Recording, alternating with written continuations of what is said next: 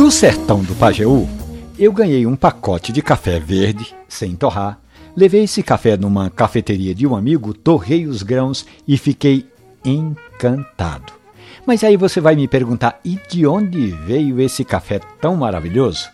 Do sítio Barreiros, no povoado de Ibitiranga, no município de Carnaíba, no sertão do Pajeú. O meu amigo Ancheta Patriota esteve recentemente com seu Reginaldo e, vendo a pequena produção dos barreiros, pegou um quilo mais ou menos e me trouxe esse café. Depois de torrá-lo, eu reuni um grupo de parentes e amigos pernambucanos, servi o café e todo mundo ficou de queixo caído, querendo mais do café do seu Reginaldo. O grão aparentemente é uma arábica que deixa ressaltar notas de garapa de cana.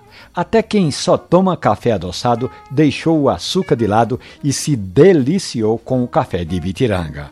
Ao Mancheta, muito obrigado pelo presente e ao seu Reginaldo, não esqueça, amigo, você tem um produto de qualidade e vamos fazer de tudo para que esse seu café chegue às xícaras dos pernambucanos.